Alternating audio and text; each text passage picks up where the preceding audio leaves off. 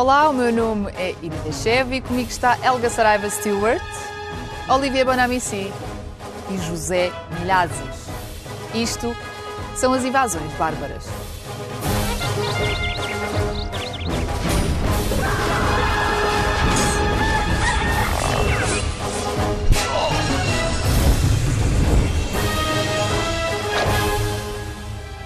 Sejam bem-vindos ao oitavo episódio da segunda temporada do Invasões Bárbaras, que agora também está em podcast.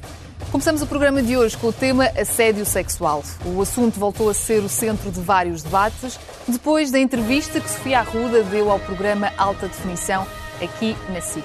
A atriz confessou que ficou sem trabalhar durante vários anos, depois de ter dito que não a um superior hierárquico que, nas palavras de Sofia Arruda, queria uma atenção pouco profissional. Helga, esta entrevista mexeu mais contigo do que aquilo que estavas à espera?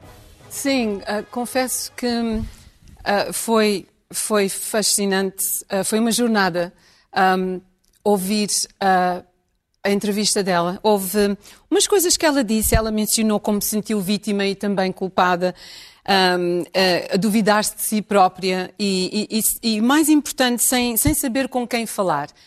E isto, há, há, há, há, tantas, há tantas coisas que me vieram pela, pela cabeça e eu, eu sei exatamente como ela sente, eu sei exatamente o que é que é esse sentimento que ela está a falar.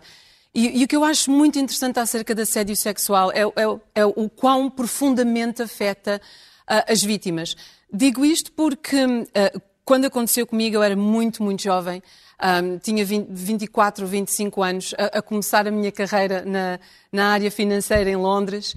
E, e, é engraçado porque ver a entrevista com ela parece que me trouxe ao, de cima sentimentos tão que já estavam tão enterrados. Já não lembravas que não, daquilo? Não, não me tinha lembrado. E, e confesso que ontem eu tive que fazer um exercício mental uh, de força uh, para estar aqui e poder falar com, com vocês acerca disto e não, e não quebrar de, de emoção. Mas é, é isto é, é, algo que profundamente afeta as vítimas. Muito profundamente.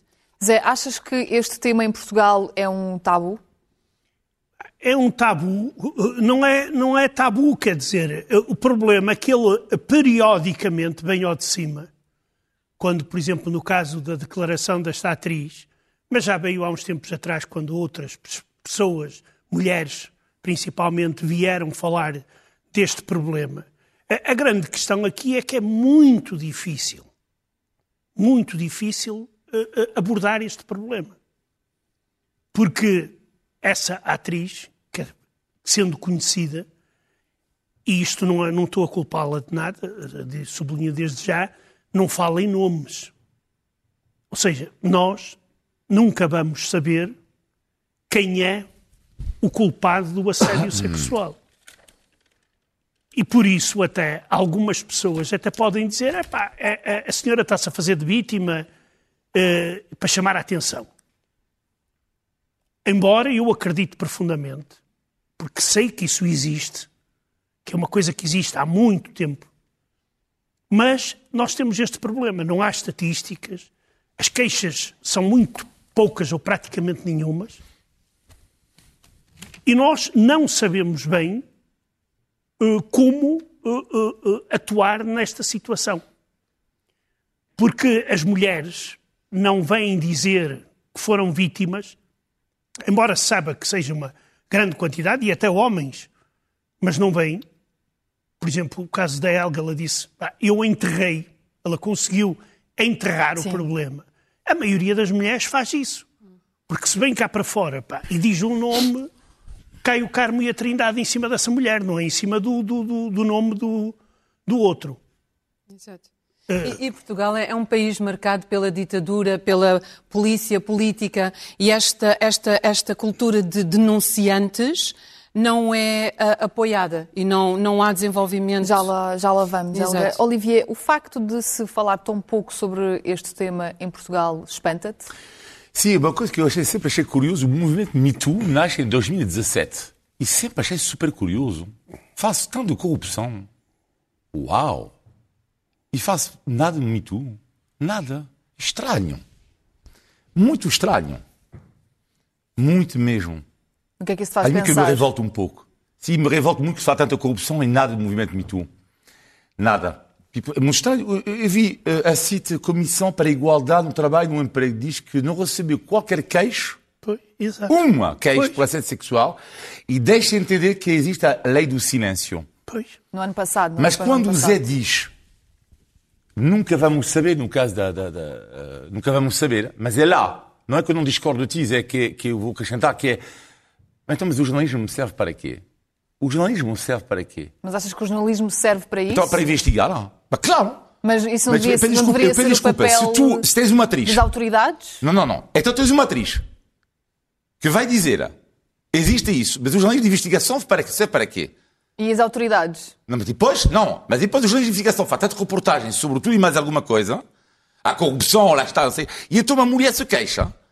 Ela tem o direito, mas neste caso, mas podia haver mais investigação ó- Olivia, sobre os assédios, Pois. porque eu tenho a convicção que as coisas, a história está muito mal contada. A história está muito mal contada. Muito mal contada. Olivia, é. peço desculpa, Sim. aqui há uma coisa, é que no caso da corrupção, são as próprias autoridades que avançam com nomes Mas, José, José, as mulheres isto não tem a vítimas ver- de co- isto não tem a ver as com mulheres vítimas nomes de assédios, ou não avançar sabe, nomes. Tu não podes culpabilizar uma mulher, porque Não. mulher- eu sei que tu culpabilizas, estou a dizer, quando eu digo tu é uma expressão, desculpe Exato. dizer. Tu não podes culpabilizar uma mulher porque ela não vai dizer quem é o carrasco. A partir daí, quem faz o trabalho? Não se esqueçam Quem tem- que quem tem? assédio Desculpa, sexual. a está contra não, não, mim não. agora. Assédio Não, não, não, sexual não é considerado crime público. Isso é um grande ponto que temos de ter presente nesta conversa hoje. incrível. É Exato. que assédio sexual não é crime público. É, é incrível, incrível, incrível. Mas, mas vê, a, a a responsabilidade, e estamos a falar muito, muito especificamente acerca de assédio sexual dentro do trabalho. Os empregadores, as entidades e as organizações têm uma responsabilidade implícita e explícita em implementar sistemas de capacitação de denúncia. E anónimos, confidenciais. Mas vamos por causa partes. de retali- retaliação. Como é que estamos a nível de denunciantes?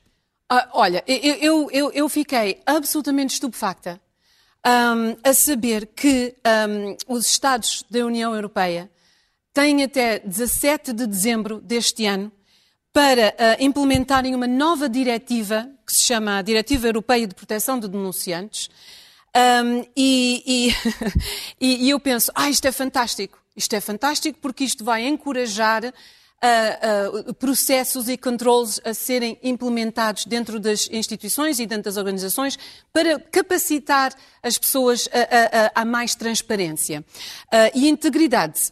Ahm, no entanto, ahm, colegas, Irina, vocês acreditam que esta diretriz que é- é- é, vai até um certo ponto, só chega e só fala acerca da, da corrupção.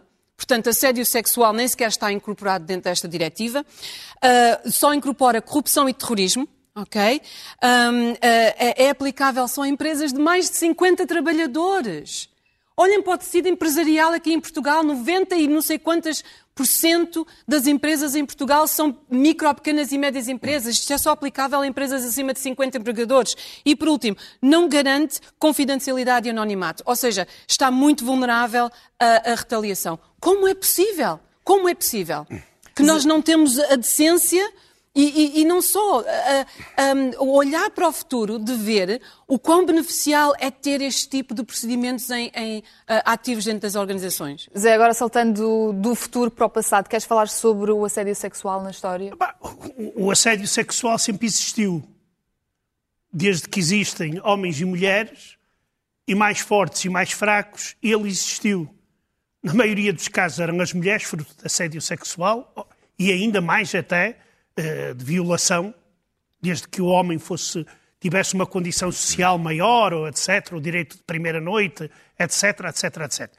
Há casos raros em que o assédio sexual parte da mulher, que é o caso, da, por exemplo, da, da czarina russa Catarina II, mas isso, isso não é, digamos, digamos, eles sempre existiram. Agora, o- o- o- aqui a questão é saber como é que nós podemos erradicar esta, digamos, tradição. Porque, repara uma coisa, muito bem, pá, denunciar sob anonimato. Isso aí tem um, um- um aspecto que é muito, é muito, eh, é muito perigoso. é que se pode fazer chantagem com pessoas e podem-se acusar inocentes. Assim como não é possível, assim como as mulheres têm grande dificuldade em provar que aquele homem realizou assédio sexual, se o nome do homem vier a público e ele não, não fez nada, é, e ele pode ser linchado em praça pública. Posso, posso só uh, clarificar que um, esta coisa de confidencialidade e anonimato passa-se de uma forma mais, uh, mais tenue do que, do que estás a falar. Um, existem, e eu, aliás, uh, trabalhei vários anos nesta indústria, um, existem, existe imensa tecnologia, imensa tecnologia, que permite, uh, gerida por, por terceiros, ou seja, empresas podem a, incorporar tecnologia que depois é gerida por terceiros, como por exemplo linhas telefónicas, hotlines, ok? Os, os, os, os, empregados que ou são testemunhas ou que sofrem destes, destes crimes podem telefonar e relatar e denunciar o acontecimento. Isto depois é investigado, isto segue um, um processo específico onde o caso é investigado. Nada é posto ao público. Isto é investigado. Portanto, é feito de uma forma muito profissional. Ninguém está a falar em falar de nomes e não é necessário trazer nomes ao, ao, ao, público. Olivier, há sociedades onde este tema é levado de uma forma muito séria. Sim, bom, em França, este momento é um drama. Eu fico contente ao mesmo tempo, porque o tempo dos dinossauros acabou. E quando Zé diz assim, como é que se resolve? É a denúncia. Quer seja anónimo ou não, pouco importa, mas neste momento os dinossauros da televisão francesa, do cinema francês, estão a cair um por um.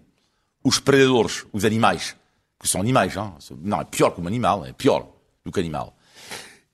E há, há um jornalista francês que foi apanhado agora, ele, tá, tipo, ele estava lá, tipo, com o seu barrigudo, não? eu não tenho nada com os barrigudos, adoro os barrigudos, também tem barriga, não é? Mas estava na televisão francesa, a gozar com as raparigas, na boa.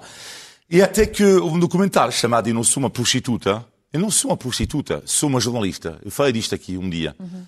Bom, mas a rapariga diz, olha, e ele no documentário diz, sim, que raio de mentalidade é esta hoje em dia? Vocês levam tudo a mal as mulheres. E então, mas a rapariga diz, mas desculpa lá, Pierre, ela chama-se Pierre, mas tu levantaste uma saia. Ela, em direto, disse, tu levantaste uma, o documentário, mas tu levantaste uma saia e apalpaste-me o rabo. E ele, é, mas e vocês mulher, olha, dinossauro, o teu tempo acabou. E eu acho que eles ainda não perceberam, estes homens, que a evolução da mentalidade é mais rápida do que a questão do clima. É que o clima vamos demorar não sei quanto tempo, anos a perceber que estamos engravidados. Mas estes dinossauros, o tempo deles acabou. Acabou. Acabou. E, portanto, e mesmo isto não é assédio. Eu, vi um quiz, só para terminar, um quiz que eu fiz com meus filhos hoje, que é o quiz era um quiz sobre o assédio sexual. Fiz um quiz com eles. Era um quiz de um jornal sério. Assédio ou agressão? Fiz a pergunta a eles. O homem levantou a saia de uma mulher, apalpou o seu rabo. Assédio ou agressão? Não é nada sério. E chama-se agressão, agressão sexual. Claro. O assédio não é repetitivo. Eu disse meu filho, o assédio, porque muitas vezes as pessoas acham assédio é repetitivo, mas não é. Não. Eu posso dizer um dia, um dia uma mulher quer dizer a cama comigo, se eu sou o chefe dela, imagina. Não basta duas vezes. E chama-se assédio sexual. Uhum. Assédio não é repetição. É uma vez. O tempo dos dinossauros acabou. Zé. Gostaria de acreditar. É, é, é não, mas acabou muito por causa destes movimentos. É, por causa destes movimentos, os tempos está quase a acabar deles. Ainda vai haver uh, uh, pessoas é, é assim. Preciso, eu acho que é preciso uma, uma reviravolta na cultura muito maior. Eu, por acaso, eu não sei o que é que vocês acham. Eu, eu, eu confesso que achei uma coisa estranha quando regressei a Portugal, um, uh, que vejo na nossa cultura uh, e que não estava habituada. Uh, nós vemos, por exemplo, a televisão num fim de semana e nós vemos uh, raparigas com saias super, super, super curtas e, e, e, e, tops muito, muito. Quer dizer, nós marginalizamos muito a mulher como um objeto ainda, ainda sem. Sim, mas as mulheres podem estar vestidas como lhes apetece, na verdade, supostamente. Sim, vamos mas, claro, mas, Zé, sim mas é uma objetivização. Mas é claramente, claramente, estamos a falar de programas na televisão que são super populares, que representam a cultura popular portuguesa. E uma coisa que eu achei interessante e muito específica foi o qual, a forma como se vestem. Eu acho que é, quando, quando, se passa muito tempo fora e se, e se, entra nesta cultura, é algo que surpreende. Zé, tu passaste também muito tempo fora. Diz-me, por favor, uma coisa.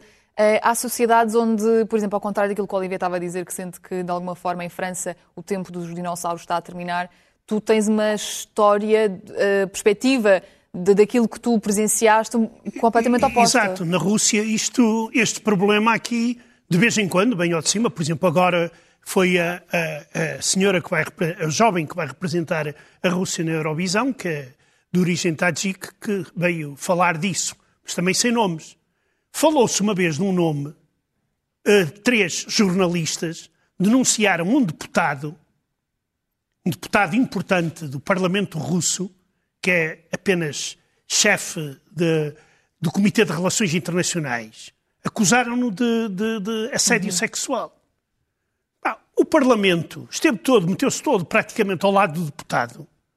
E as rapariguinhas, as jornalistas, tiveram que, que, que como se costuma dizer, pôr a viola no saco e, e irem-se embora. Os jornais iam suspender, os jornais, e, em sinal de solidariedade, iam suspender os seus uh, correspondentes no Parlamento e etc. E foi logo dito, opá, isso não, não vai dar em nada. E o certo é que não deu em nada. O senhor continua lá como uma pessoa toda respeitável, embora saiba que aquele senhor que é um escroque. Helga, vou-te passar agora a palavra a ti, por favor, para nos falares um bocadinho sobre como é que eh, esta questão do assédio sexual pode ser lidada a nível empresarial. Já falaste um pouco disto, mas desenvolve, desenvolve um pouco mais. Claro, certo.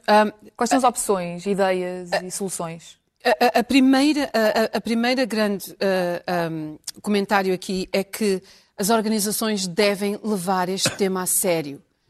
Um, isto é muito importante, este ponto. Não só por causa das implicações jurídicas, jurídicas que. Desculpem, mas eu tenho que me rir disto quando se, quando se trata de falar sobre este tema, implicações jurídicas em Portugal, peço perdão, mas também organizações porque, porque levam um menor desempenho dos próprios colaboradores, para além do fato de que devemos tratar as pessoas com dignidade e respeito. Pronto, para além disso, deve haver uma tolerância, uma política de tolerância zero dentro das organizações, não só contra assédio sexual, mas discriminação de qualquer tipo e género. Um, outra coisa que é muito interessante é que, um, como há muitas empresas, microempresas, se calhar falar sobre compliance, eu sei que já dissemos esta palavra aqui antes, um, eh, pode ser um bocadinho demasiado sofisticado, digamos, para empresas micros e pequenas e médias empresas, mas pelo menos que faça parte da política de responsabilização social. É mais fácil incorporar estas boas práticas nessa, nessa área.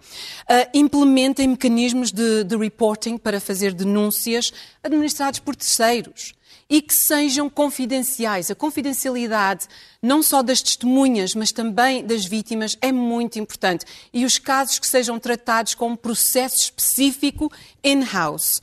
a capacitação à denúncia é, é muito importante. Uh, códigos de ética e conduta e sensibilização à informação. Webinars e treino há empresas que podem fazer webinars e treino de sensibilização a este tipo de, a este tipo de, de, de, de incidentes. E outra coisa muito importante é que, depois de terem isto implementado, por favor, tratem isto de uma forma coerente. Sem coerência não, não, não se vai conseguir uh, uh, alcançar mudança de comportamento. Um pequeno webinar pela nossa Helga aqui. Obrigada, Helga. Olivier, qual é que é o balanço que tu fazes de, do movimento Me Too? É, é inacreditável. Eu, eu, sou. É, eu digo que é uma das coisas mais inacreditáveis que aconteceram nos últimos anos, que é porquê? Porque a palavra liberta-se. E conheço amigas que são, foram vítimas de, de, de, de assédio sexual e que ainda não falaram. Uhum. Ainda não falaram. E revolta-me a mim, às vezes, ouvir pessoas que dizem: Ah, a mulher não fala. Por que é que não falou à altura? A sério, isto é surreal. Isto é, isto é de uma barbaridade, isto é de uma falta de, de, de inteligência emocional. Porque, claro, que é complexo. Tu achas que aqui é o quê? Tu vais falar de repente assim? Não. E este movimento Me Too liberta a palavra. Uhum. Agora, claro, também cuidado. Porque também não quero entrar numa sociedade, é isso que eu queria dizer, que onde um homem diz qualquer coisa a uma mulher, assédio, Agressão, não. Tem direito de convidar uma mulher a jantar, tem direito de dizer que tu és bonita, tem direito de dizer que tu és charmosa, tem o direito... Tem direito e, também de ter manter... não, mas eu quero... não, mas isto, também, não é? Não, mas que seja claro isto. Tem direito disto. E que Como seja tem claro. o direito também de obter respostas, lá está. E ao contrário. É, exato, exato. E vice-versa. Claro, e acontece muitas vezes. Eu, eu até Não, gosto, não, eu não, gosto não muito. acontece. Não eu gosto Não, não, muito pá, não acontece. fazem Não, não, mas elogios. isto, não, não acontece. Mas isto, eu quero ter o direito de homem de seduzir. Eu não quero que esta sociedade Pois. me priva disto. Mas, ao mesmo tempo, quando faço o balanço, é positivo. E para terminar, uma grande amiga minha disse ontem, quando era criança, ela é portuguesa, na escola os rapazes todos já papavam o rabo. Na boa. Pá, bing, bing, bing, bing, bing. E ela dizia, tem que me defender. O tempo dos dinossauros acabou. Hoje em dia, ainda bem, ainda bem, hoje em dia, já não é permitido bem-vindo apalpar o rabo de uma rapariga mesmo de 8 anos, porque queres apalpar o rabo de uma rapariga? Não. Tu podes engatar, escrever uma carta, dizer tens olhos lindos. Sim. Convide-me, pá, vou-te fazer uma. Mas apalpar o rabo. Estes termos já acabaram. Mas uh, deixa-me só. Sim, acrescentar aqui 30 uma coisa. segundos, claro. Ah, ah, o que disse é a Helga, rápido, tá e bem. disse muito bem, muito rápido. A Helga disse muito bem de- de- das denúncias anónimas e etc. Só que se começa um processo em Portugal, toda a gente sabe como é que acaba o segredo de justiça em Portugal. Ou melhor, como é que ele é gerido.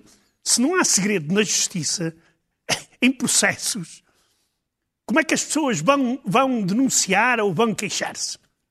Se no outro dia estão, estão nas capas da- de, alguns jornais, eh, logo, ou de algumas, ou de, de algumas televisões. Pe- Pensem nisso e Não, vê-se. a, a tecnologia permite que tu denuncies anonimamente e depois o caso é administrado por terceiros. Aliás, nós temos empresas aqui em Portugal. Sim, mas isso Mas, vai mas para é tudo não tratado vai? por Ah, seres humanos, não, não, é? não sempre. Depende, depende da- do caso. Há casos, os, graves, os casos mais graves podem ir à justiça, mas é tudo feito muito, muito Ficam profissionalmente. estas questões colocadas, ficam estas questões no ar e agora vamos tentar aliviar um bocadinho o ambiente com um tema mais leve da nossa rubrica Postais da Lusitânia. Esta semana temos o vídeo de Gonçalo Neves. Olá, invasores. Ahm, aposto que vocês devem receber montes de vídeos todas as semanas de malta a dizer o quão maravilhoso Portugal é, pelo que decidi fazer algo um bocadinho diferente e queixar-me de algo muito tuga. Ah, não é a condução, Helga, peço imensa desculpa, nós somos todos excelentes condutores. Ahm, não, ah, é a nossa incapacidade de fazer planos. E isso é visível numa coisa tão simples como marcar um jantar. Se alguém do meu grupo de amigos sugere, malta, bora jantar daqui a uma semana, neste sítio, a esta hora, já sei que nos dias seguintes vai ser um back and forth de alterações de lugar, de hora. Um não pode ir porque foi arrancar um dente, o outro foi lá com a avó semana passada e não lhe apetece. E no final de contas acabam por ir três ou quatro pessoas em vez de oito ou nove, como era suposto. Se calhar isto é uma particularidade do meu grupo de amigos, e se assim for, se calhar tenho de arranjar amigos novos, se bem que com a minha idade já não é muito fácil. Mas pronto, queria só partilhar aqui esta minha irritação com vocês e a ver se me acompanham ou não. E pronto, eh, saudações e obrigado por fazerem invasões com essa boa energia eh, todas as semanas. Tchau, tchau! Tchau, tchau. Já sabe, pode enviar os seus vídeos para este endereço, produçãoinvasões.sic.pt. Helga, então, um, mau planeamento dos portugueses. Queres comentar este vídeo do Gonçalo? Olha, Gonçalo, eu- eu, posso ser tua amiga. És pontual, ficar- não é? És super pontual. ficar- é, não vais ficar sem amigo. Para já, Gonçalo, tenho que dizer. Tu, uh, you nailed, uh, tu uh, uh, entendes o humor britânico super bem. Eu ri tanto, tanto, tanto quando estavas a dizer acerca dos condutores. Ah! Eu, não- a sério, eu não consegui ouvir nada depois da palavra condutores. não estou a brincar. Uh, acho que ele tem um ponto. Acho que ele tem um ponto. Obrigado, Gonçalo. Zé, o que é que tu achas? Pá, eu acho que ele tem razão, ah, ah, principalmente no que diz respeito. Eu não vou apontar o dedo a ninguém, mas no que diz respeito a marcar. Não é só jantares e almoços, porque isso aí é- até é mais fácil porque é agradável, mas mesmo até reuniões, para se chegar a acordo sobre uma hora da reunião, é o diabo. Às vezes tem que se adiar uma vez, duas vezes. Mas eu, eu não vou dizer Não quem é que apontar faz dedos, isso. não? Não, não, não, não, não, não, nem, nem vou citar nomes. Olivia, e tu, o que é que tens É a genial, dizer? não, genial. É, Gonçalo, eh, tens toda a razão, rapaz, tens toda a razão. Eh, Um, dia, o erro, um dos erros da minha vida foi eu ter, ter tentado marcar um jantar há três anos atrás com três portugueses e três brasileiros. E lá foi uma coisa dramática porque às nove da noite os portugueses, claro, não estavam, não é? Chegavam às nove e meia, não é? Nove e meia eu já estava, vocês sabem, sou estressado, não é? Bom, tac, tac, acabando os pernas, tic, tic, tic, tic. E os brasileiros, tranquilo na boa, às 10h45, tranquilo, então, rapaz, tudo bem? 10h45, portanto, Gonçalo, tens razão, mas no Brasil é pior. Seguimos a nossa conversa com outro tema assim que os invasores aqui gostam bastante, que é a aprendizagem de línguas. Vamos falar sobre como é que os povos lidam com diferentes idiomas. O Olivier, por exemplo, acha que os portugueses têm uma facilidade louca de aprender línguas estrangeiras. É isso, Olivier? Ah, mas... Não, mas é uma loucura. É, é... Bom, claro que vem de um país, irei falar depois disto, onde a capacidade não é, não é a mesma. Falta de treino. Uh, sim, falta de treino. Mas o que é genial em Portugal é que, tanto, eu acho que ainda hoje me acontece isto. Muitas vezes eu digo, olha, boa tarde, e o homem, o português, ah, você é francês, não é? Sim, sou.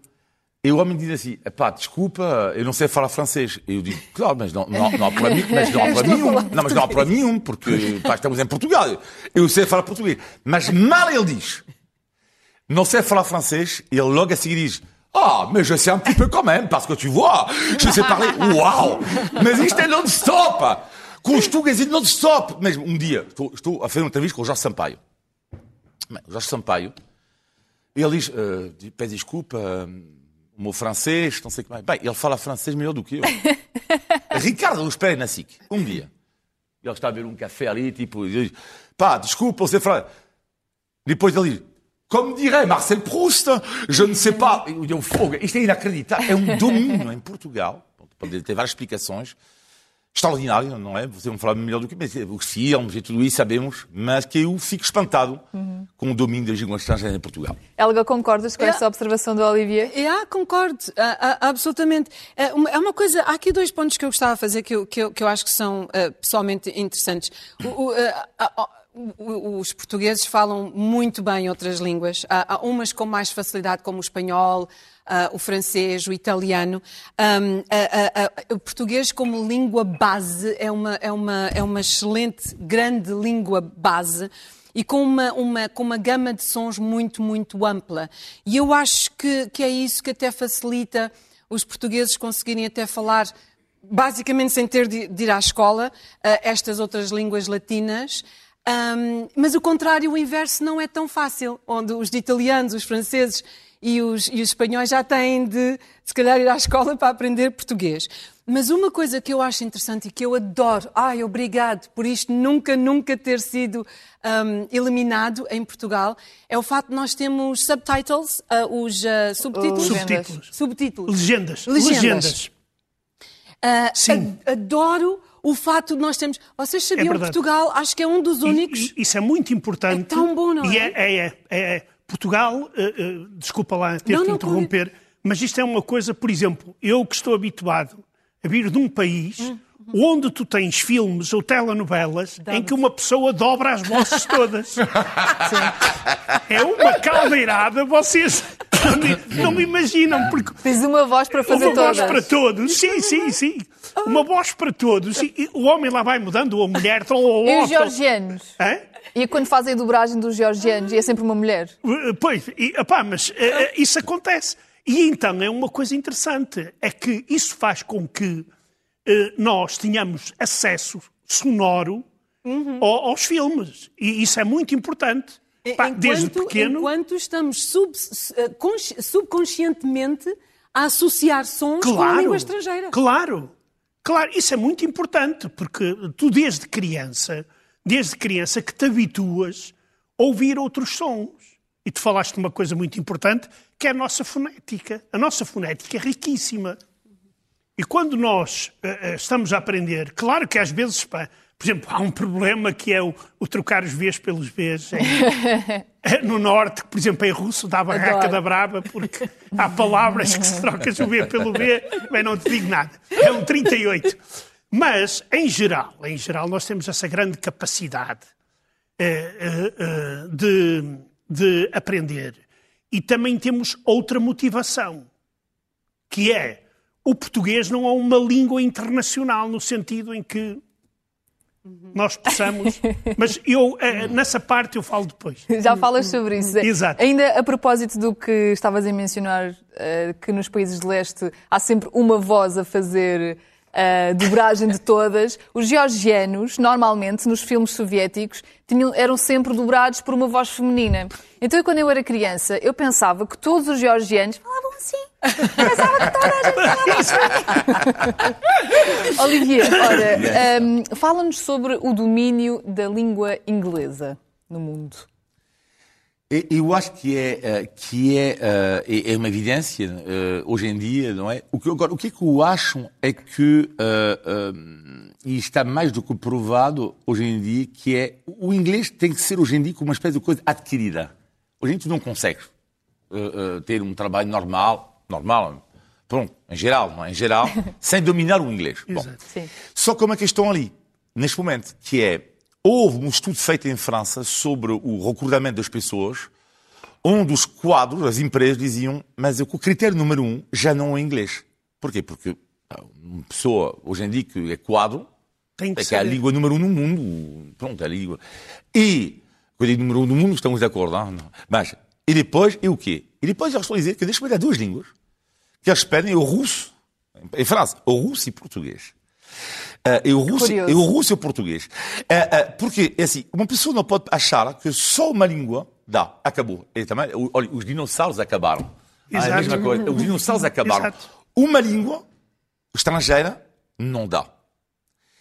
E mesmo, imagina que tu estás em Portugal, e por acaso hoje, gosto, quando, quando preparo as invasões, não é? Gosto de falar com pessoas acerca do tema. E falei com uma pessoa que trabalha na BNP, no Banco Nacional de Paribas. Ah. Está a, tem, tem milhares de postos de emprego em Portugal agora.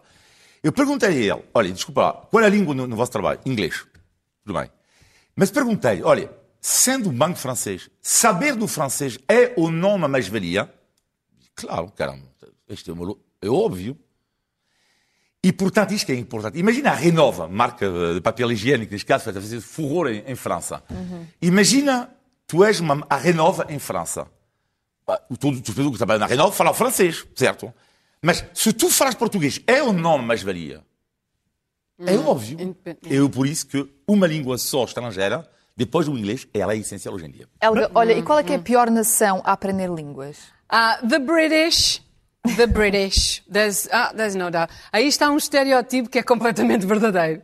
Absolutamente verdadeiro. Aliás, uh, uh, 62, um, um estudo publicado pela Comissão Europeia mostrou que 62, 62% das pessoas uh, pesquisadas em, em uh, Grã-Bretanha não falam outra língua a não ser o inglês, comparado com a, média na, União Europeia, pelo menos 51% dos cidadãos da União Europeia sabem falar, sabem conversar em inglês.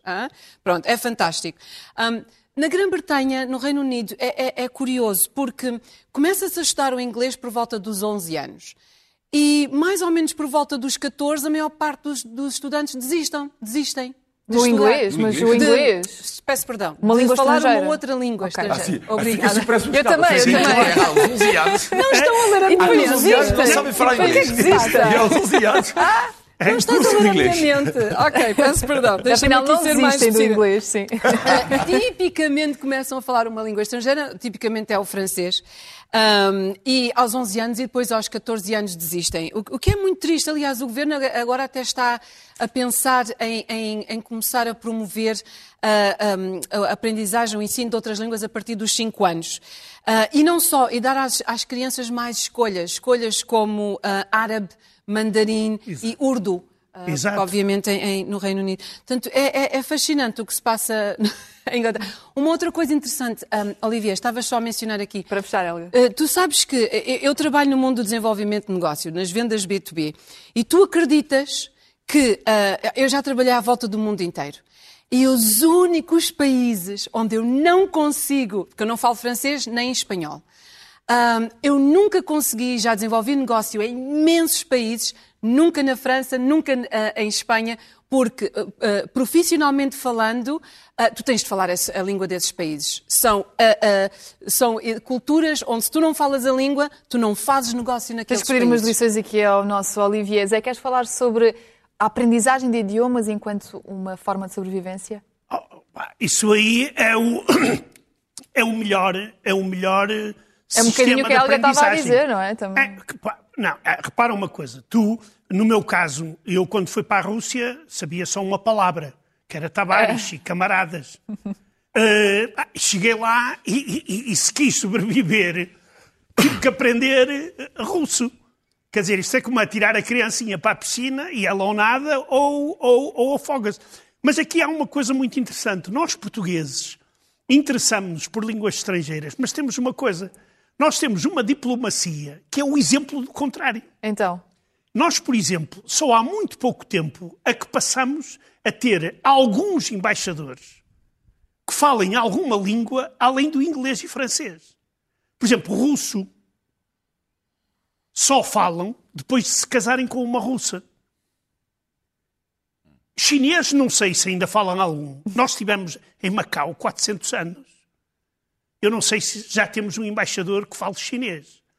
Porque é uma coisa nos outros países, tanto na Rússia, por exemplo, na Inglaterra não sei, na Rússia e nos Estados Unidos, um embaixador dos Estados Unidos na Rússia tem que saber falar russo. E normalmente eles são mandados antes, até quando estudantes. até porque senão depois passa muita coisa ao lado, não é? E- exatamente, exatamente. Isto é muito importante, coisa que na nossa diplomacia, na nossa diplomacia, infelizmente não acontece. Mas, em geral, em geral, é verdade que nós, quando vamos para algum país, nós desenrascamos-nos sempre, aprendemos sempre a, a- a- a- língua. Eu, eu conheço alguns portugueses que viveram pá, há muitos anos na, na, na- na- União Soviética e na Rússia e não se interessaram muito para, para aprender, Para aprender. russo. E aqui também incluo os diplomatas, eh, que tiveram lá cinco anos ou até mais e não aprenderam. Pá, mas isso aí é, é- é uma opção. A maioria, claro, do- dos portugueses, e vê-se mesmo em França, os portugueses em França, acabam, mesmo sendo muitas vezes, naquela altura, nos anos 60 e 70, analfabetos. E eles tentavam aprender o francês com todas aquelas dificuldades e coisas como o avec, por exemplo. Vai ali um avec, que a senhora queria dizer que vai ali um cão. Mas confundia o cão com o cão e então lá iam avec. Pronto, mas mesmo assim nós esforçámos-nos. Olivier, ouvi dizer que há sítios onde falar outras línguas, que não a língua daquele país, acaba por ser um motivo de gozo. Sim, De ridicularização. Em França, se quiseres, a geração atual ela já mudou. Ou seja, o Macron é o primeiro presidente francês que fala corretamente inglês. É o primeiro. Nunca houve. Nunca houve. Era uma vergonha. Bom. Mas eu, pessoas da minha geração, é- isto é uma vergonha. É que o nível de. Isto é muito vergonhoso. Tipo, ou seja, ah, eu lembro-me muito bem quando, ah, na altura, nos anos 90 em França, havia contra-informação e havia um boneco, que era um jornalista, vamos imaginar, o Rodrigues Carvalho, não é? O boneco dele, não é? E, e ele era gozado só por uma razão. É que ele falava bem inglês. Portanto, era um jornalista francês, não é? De um telejornal. E ele falava super bem inglês. Bem, foi- era um gozo. Ai! Toda a gente dizia, epá, porque em França, na altura, mesmo ainda hoje, falar bem inglês é armar-se em esperto. Tipo, olá, ué, ué, ué, ué. Pá, calma, pá, faz normalmente, pá. Olivia, Faz normalmente. My Taylor is rich. My Taylor is rich. Oh, oh. The, the- the butter is good. Pronto, isto é, isto é que é bem visto. Tu, tu não vai, butter is good. Não, pá, esquece. The butter Tens is good. imenso jeito, Olivia. Não, mas é verdade, estou a dizer. Estou a dizer a Não, é realidade verdade, é social. verdade. Exato. Hoje em dia a mentalidade, a, a mentalidade, a mentalidade mudou, mudou Pois, claramente. só, só, só para acrescentar uma coisa, Olivier, isso aí tem uma explicação histórica do francês, que é o que está a acontecer com o inglês. Porque o francês era o inglês no século XIX e até aos anos 60 ou 70 do século XX. E perderam o Mas Toda- José, toda há, a há- gente. Há um ditado que diz extraordinário em França, que diz o seguinte: os franceses. Pá, desculpa, embaixador de França, não sei, não conheço, mas desculpa. Agora, Vai-te desculpa. passar a conhecer Eu não quero agora. que me retire a sociedade francesa.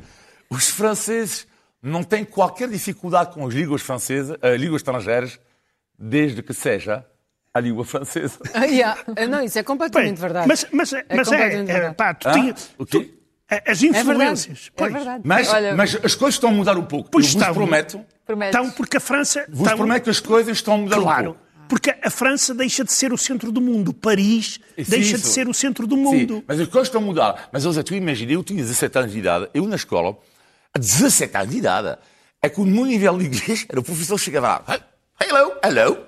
Ele tinha um relógio assim, tipo, eu não queria acreditar, 17 anos, eu já tinha 15, anos- 10, 10 anos de inglês, não é? Zoom! The question is, what time is it? Oh, God. Eram Não, é 17 só- anos tipo- eh, E tu respondias, it is time. Oh, oh, Helga, conta-nos lá. the Vol- time. vamos- oh, Olivia, vamos Desculpa. voltar ao idioma português. Helga, o português é difícil de aprender? O português ou o inglês? O português. Ah, eu, Ou seja, para não in- para ti, não é? Não, não para ti. O português, eh, eu, eu- eu vou dizer que sim, eh, do ponto de vista dos ingleses, muito difícil. E eu entendo completamente porque o meu marido ahm, eh, já tem, aprende português e, e- e sabe falar algum português e acreditamos que ele deve falar português. Vivemos em Portugal, é, é é mas há, há- há nuances do português que às vezes passam ao lado. Por exemplo, objetos. Isto ah, é masculino. Pois. Que- que objetos Porque- têm género. exato. Para o inglês, isto é. é, é, é- é Não é só para o inglês. Como é que objetos têm género? Como é que o copo é masculino? Como Pois. é que a lua é feminino? Sim. Depois, as- os- os- ajuda-me aqui. Os estónios, os estónios têm o que mesmo problema. É, Tu querias que o objeto fosse quê? Não Neutro. Não, não, tem género. Ah, neutro. Neutro, Ah, não. Não, nem a- sequer é neutro. Nem sequer é neutro. have Não tem género. É o Ah, mas, mas não só, os, os pronomes, os pronomes Muito bom. possessivos também depois têm que se adequar ao género, que também é estranho. Ou seja, o meu copo Pois. é diferente da minha camisola. É? Nós só dizemos my sweater, my cup, right? Um, em inglês também depois nós temos, eh, eles têm o you, não é? you é, é só uma variação. E aqui temos um, o você, o tu, portanto temos a, a versão, aliás, em França também é a mesma coisa. senhor. Temos o vous and tu, a, a- a versão mais educada e a versão mais eh, Comum. me- le- menos formal. Mais comum. E depois também há aquelas inflexões verbais, não é? Ah, tu, tu, eh, no inglês tu tens quatro variações ao verbo, quatro, ah, num verbo, quatro. Ah, no espanhol, no, no espanhol tens 51 inflexões verbais. Em português, em português tens muito mais. Portanto, sim, é uma língua fantástica, mas eu acredito que seja muito difícil para o inglês aprender. Zé, querias acrescentar alguma eu coisa eu que, a acho que estava a isso é uma questão de necessidade e de empenho. A questão das línguas. Essa E questão... motivação. Claro, sem dúvida. Sem dúvida. Eh, Se tu prometeres um bom salário a um português pá, na Conchinchina, ele aprende com o chinês. Não tenhas dúvida. Vai para lá e aprende rapidamente. Ou então até faz lembra- faz-me lembrar uma anedota dos meus anos, do- dos meus anos de universidade na Rússia. pá. Perguntavam ao, ao- ao- ao- ao estudante russo, pá, sabes falar chinês? E ele, ele perguntava assim, o que é o exame é amanhã? Ou, ou seja, ou seja eh, eh, digamos que há, há- há uma, há, uma, há uma necessidade. Por exemplo, no estónio também não há masculino e feminino. Há o homem e a mulher, há o macho e a fêmea. Agora, dizer à minha mulher a mesma coisa, olha, o copo, o copo. É estranho. E ela diz, mas porquê, pá, o copo, a mesa, porquê é que a mesa é feminina? Mas se tu, me- Qual se é tu- a lei? Se, se- se tu me permites para responder esta pergunta do a língua portuguesa, mas isto eu acho que dava para um outro debate, tá? só rapidamente, Diz, porque diz, diz. sobre a língua portuguesa dava muito que falar, mas muito que falar. É uma língua Ah, traiçoeira. responder se é difícil ou não, não sei, para, para mim foi um pouco difícil. Ah, eu diria que, que é fascinante a língua portuguesa e que, se calhar vocês não, mas eu, por mim, falo por mim, são sons que eu aprendi super estranho. E estou no carro, que eu adoro alguns sons, três sons que me fascinam ainda hoje, que é um ão, ah, um, um ão, a maçã, a maçã. Ó pai, quer uma maçã? E depois o sonho do sonho. É um som extraordinário. Para mim é Isabel. É que Isabel tem uma coisa que é. Não é é Isabel, é Isabel. Isabel. É o belo, é o, é o, como é que é? o queixo que vai mexer à esquerda à direita e diz: Oh Isabel, Isabel, Isabel. Eu- eu nunca vi Então, ninguém Então, dois Isabel Isabel, assim. é genial. É, Já- são já e parece dois uma tia de que- Oh, oh. Extraordinário esta língua. O Olivia já parece uma. o, Olivia, o, o Olivia já parece uma tia de Cascais. a Ah, desculpa, mas também, mas também dá para dizer Olivier assim, não é? Olivier. Não, é, oh, oh, Isabel. Olivier. Isabel. Andas muito por Cascais. Zé, tu queres acrescentar sobre o facto uh, da língua portuguesa ser pouco conhecida no mundo, até que nem é. Quer dizer, Não não, é muito- não é repara pouco uma coisa, é? pessoas que falam português no mundo são muitos. Nós estamos no- nos primeiros lugares de, em termos de, de número de pessoas que falam português. 24 milhões, não é? De, Não, de muito mais. descendentes. Não, não, não é só isso. Nós temos os brasileiros que falam português, Exato, exato. por enquanto. Por enquanto. Só- e só o Brasil são cento e não sei quantos milhões de, de habitantes. Ou seja, o Portugal deve andar aí no quinto lugar, entre o quinto e o oitavo, em, em termos de, de número de, de falantes. Claro que eh, eh, isto é importante se fores trabalhar para o Brasil. Agora, se tu fores trabalhar, por exemplo, ou para Macau, por exemplo, ainda, mas agora, se tu fores trabalhar para a Inglaterra, pá, ela serve-te de pouco. A não ser que vais trabalhar para, para a Embaixada Portuguesa ou para, ou para uma empresa portuguesa e tudo isso. E é, é isso que eu falo de que o português não é uma língua, não é uma língua tão internacionalizada até como devia ser. Sim, ainda, ainda. Sim. E com esta fechamos, ou melhor, quase que fechamos, porque estamos quase a chegar ao fim do programa, mas antes, cada um de nós vai acrescentar uma informação extra e começo eu e hoje falo-vos de Moçambique, onde se estima que mais de 950 mil pessoas precisem de ajuda alimentar urgente. Uma necessidade que já existia, mas que foi agravada pelos recentes ataques na Vila de Palma, em Cabo Delgado. Fica aqui um apelo para todos aqueles que quiserem ajudar. Podem fazê-lo através da Caritas ou da Cruz Vermelha Portuguesa e está tudo nos sites destas associações. Zé?